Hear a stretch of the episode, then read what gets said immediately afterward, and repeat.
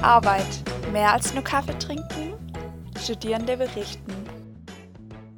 Ja, herzlich willkommen zu unserem Podcast zum Thema Nähe und Distanz in der sozialen Arbeit. Ähm, wir haben ja jetzt gerade von der Lina und der Rebecca schon einiges zum Thema Selbstschutz äh, in der sozialen Arbeit gehört. Und heute wollen Luisa und ich ein bisschen darauf eingehen, ähm, ja, auf die Wichtigkeit von Nähe und Distanz in der sozialen Arbeit. Ja, also Luisa, da würde ich dich einfach mal fragen. Du hast ja auch schon einen Bundesfreiwilligendienst absolviert. Ähm, hattest du zu dem Thema denn schon irgendwelche persönlichen Erfahrungen? Ja, also meinen Bundesfreiwilligendienst habe ich damals in einer Einrichtung für alkoholkranke Männer absolviert.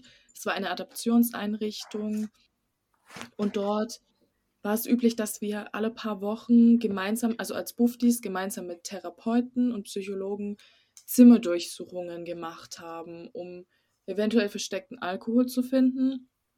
Und dabei bin ich dann bei einer Zimmerdurchsuchung auf eine kleine Flasche Wodka gestoßen. Und der Bewohner hat dann, nachdem die Therapeutin zu ihm gesagt hat, bitte seien Sie ehrlich zu uns, ähm, haben Sie noch mehr, das verneint und musste dadurch dann diese Einrichtung verlassen. Am nächsten Morgen hat er mich gefragt, ob ich denn gut geschlafen habe. Ähm, und ich konnte das nicht zuordnen, ob das jetzt nett gemeint war oder nicht. Auf jeden Fall hat mich die ganze Zeit. Vielleicht auch als Vorwurf gemeint war. Ja, genau. Mhm. Ich wusste nicht, meinte das als Vorwurf oder hat der vielleicht wirklich Interesse dafür? Ob ich gut geschlafen habe, aber ich habe jetzt mal eher Ersteres vermutet, da ich ja diesen Alkohol bei ihm gefunden hatte und das ja auch mit ein Auslöser dafür war, dass er diese Einrichtung verlassen musste. Ähm, ich sollte ihn dann sogar noch zum Bahnhof fahren und am Bahnhof wollte er nicht direkt in den Zug einsteigen, sondern noch etwas erledigen. Und auf dem Rückweg vom Bahnhof habe ich ihn dann gesehen, wie er in Richtung einer Tankstelle gelaufen ist und kurze Zeit später haben wir dann die Information bekommen, dass er in dem Obdachlosenheim, wo wir nach einem Platz für ihn gesucht hatten, nie ankam und dass er leider verstorben ist an einer Alkoholvergiftung.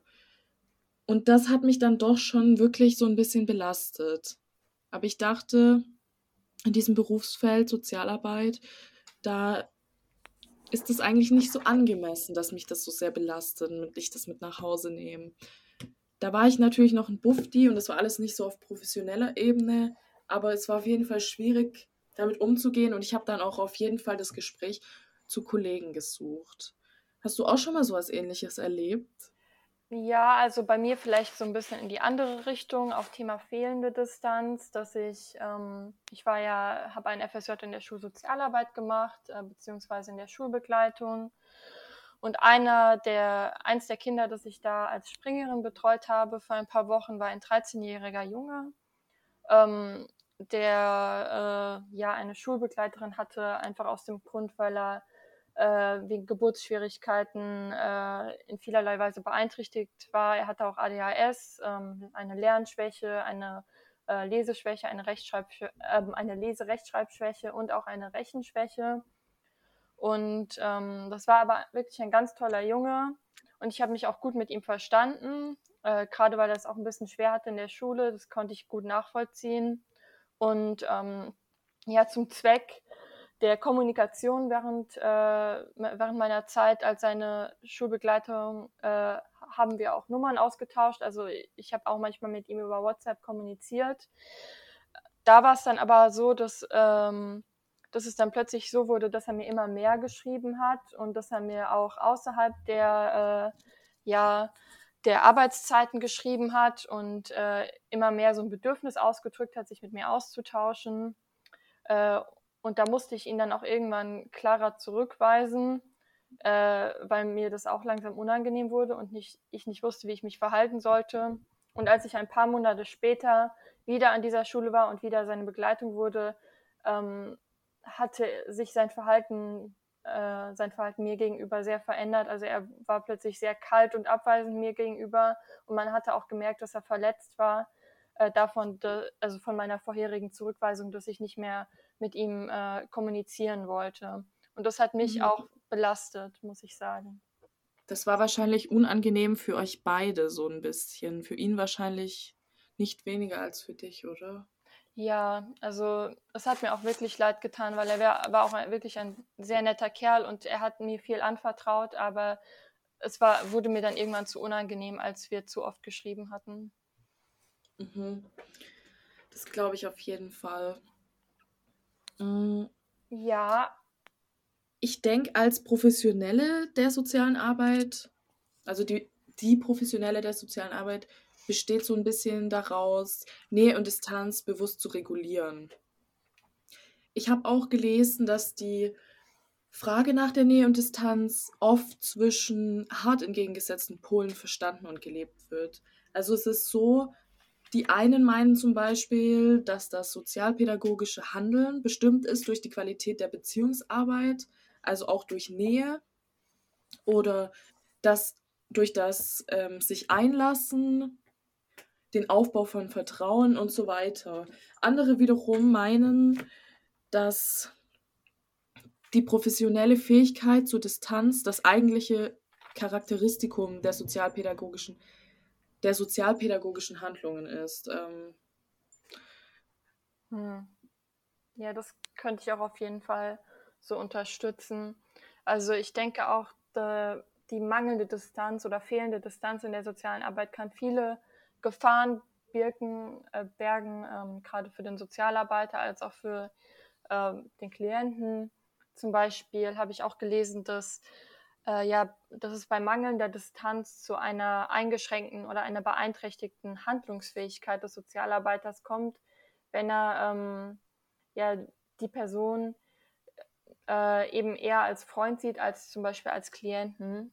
Ähm, und ich denke auch äh, für den äh, emotionalen Gemütszustand des Sozialarbeiters können eigene, äh, können auch große Gefahren entstehen, wenn er sich zum Beispiel äh, gewisse Situationen äh, zu sehr zu Herzen nimmt und das dann auch mit, nach, mit sich nach Hause trägt und das ihn auch daheim emotional belastet. Ja, das ist ja immer so eine Sache mit Arbeit mit nach Hause nehmen. Da ist man halt in so einem Berufsfeld besonders betroffen und besonders gefährdet und sowas führt natürlich einfach zu Stress, zu psychischem Stress. Im schlimmsten Fall weiß ich nicht, wahrscheinlich sogar für zu einem Burnout. Und das ist, also ich denke, in solchen sozialen Berufen, wo man wirklich am Mensch und mit dem Mensch zusammenarbeitet, ist es ganz gefährlich. Ähm, und man muss da wirklich auf sein Inneres hören können und das einfach wirklich bewusst regulieren. Ja. Was denkst du denn, gibt es vielleicht so äh, ja, auf welche Dinge kann man achten, um immer eine, um die Balance zu halten zwischen Nähe und Distanz? Also ich bin der Meinung, man sollte auf jeden Fall klare Grenzen ziehen. Also man sollte im, Vor also im Voraus sollte man sich bewusst sein, was ist meine Grenze, was, was geht mir zu nah und was möchte ich wirklich nur auf professioneller Ebene erleben. Also klar, alles sollte auf professioneller Ebene sein, aber in welchen Punkten tue ich das, ähm, tue ich den Aufbau von Vertrauen eventuell auch mal ein bisschen gefährden oder ähm, mich nicht so drauf einlassen, einfach um mich selbst so ein bisschen zu schützen und einfach auch auf mich zu achten und auf mein Bauchgefühl. Ja, also das glaube ich auch. Also ich denke, Rollenklarheit ist sehr wichtig. Ähm, wir haben ja auch äh, zum Beispiel bei Frau Knapp, unserer Professorin oder unserer Dozentin, auch gelernt, dass, ähm, dass so die, ähm, die persönliche Distanz, dass man das auch immer situationsbedingt einschätzen muss. Also dass es von äh, Situation zu Situation anders sein kann. Würdest du da auch äh, zustimmen? Ja, das stimme ich auf jeden Fall zu. Also genau der Meinung bin ich auch. Es ist natürlich auch so, dass man manchmal bestimmte Vorschriften hat vom Arbeitsgeber zum Beispiel. Ja, Aber genau. wenn man das jetzt alles mal außer Acht lässt, dann ist das wirklich einfach situationsbedingt. Ja, also ähm, ich habe jetzt auch noch vielleicht interessant äh, gelesen, dass auch so, äh, also etwas Interessantes, das ich vielleicht auch gelesen habe, war das Konzept der strukturierten Offenheit. Also ähm, in dem ja, also in dem Klienten, dem Sozialarbeiter sanktionsfrei äh, über ihre Lebenswelt berichten können und der Sozialarbeiter hört zu und versucht das auch zu verstehen. Dann äh, reflektiert man gemeinsam mit dem Klienten die Entwicklung äh, der Lebenssituation und sinnvolle Korrekturen oder Verbesserungsvorschläge. Und drittens muss der Sozialarbeiter auch sich über sich selbst reflektieren und über sein eigenes Bild vom Klienten. Ähm, und ich denke, so eine Art der Offenheit oder so eine Art der Nähe, die sehr strukturiert ist, ist, glaube ich, vielleicht auch ein, so die, die klügste Entscheidung, ähm, dass man immer die Kontrolle behält über ähm, die Nähe, die man zum Klienten aufbaut. Ja, da hast du auf jeden Fall recht. Ja, ähm, ich denke, ja, also ich denke zusammenfassend, was könnte man sagen über so die Balance zwischen ähm, ja, Nähe und Distanz in der äh, sozialen Arbeit? Hättest du irgendwelche zusammenfassenden Worte? Mm, ja, wie ich vorher schon erwähnt hatte, einfach, dass man Nähe und Distanz bewusst reguliert. Mhm. Dass man sich da auch wirklich Zeit nimmt, darüber nachzudenken und da für sich selbst Prinzipien und Regeln und Grenzen entwickelt und sucht.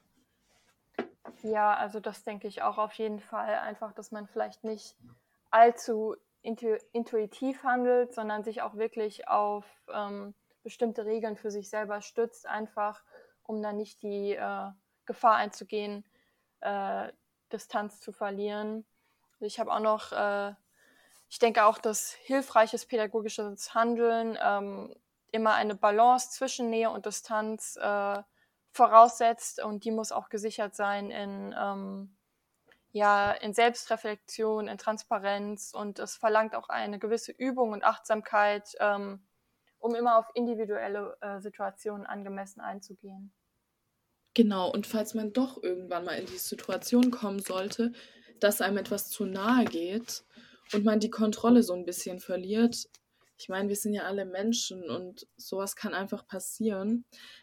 Ähm, wäre es sehr empfehlenswert und ich denke, es ist auch sehr wichtig, sich mit Kollegen auszutauschen und sich im schlimmsten Fall wirklich Hilfe zu suchen. Mit wirklich, also dass man einfach eine große Last, dass man nicht noch eine zusätzliche Last mit sich rumträgt, weil jeder Mensch hat sein eigenes Päckchen so ein bisschen zu tragen und dann die Päckchen von anderen mitzutragen, vor allem auch zu Hause noch, das ist einfach gesundheitsgefährdend und ich denke einfach, man muss sich auf jeden Fall, man muss auf jeden Fall drüber sprechen. Es ist ein Thema, wo drüber gesprochen werden muss. Und das soll, da sollte man einfach nicht alleine damit sein. Man muss auf jeden Fall drüber sprechen. Ja, also dem würde ich auch voll und ganz zustimmen. Gerade dem Punkt Hilfe suchen ist es immer wichtig, sich Hilfe zu suchen, äh, wenn man mal auch in eine unvorhergesehene Situation ähm, gerät oder wenn man halt sich manchmal so sehr emotional belastet fühlt. Und es ist natürlich sehr wichtig, dass wir Sozialarbeiter auch es schaffen, unsere Arbeit von unserem persönlichen Leben irgendwo äh, zu trennen.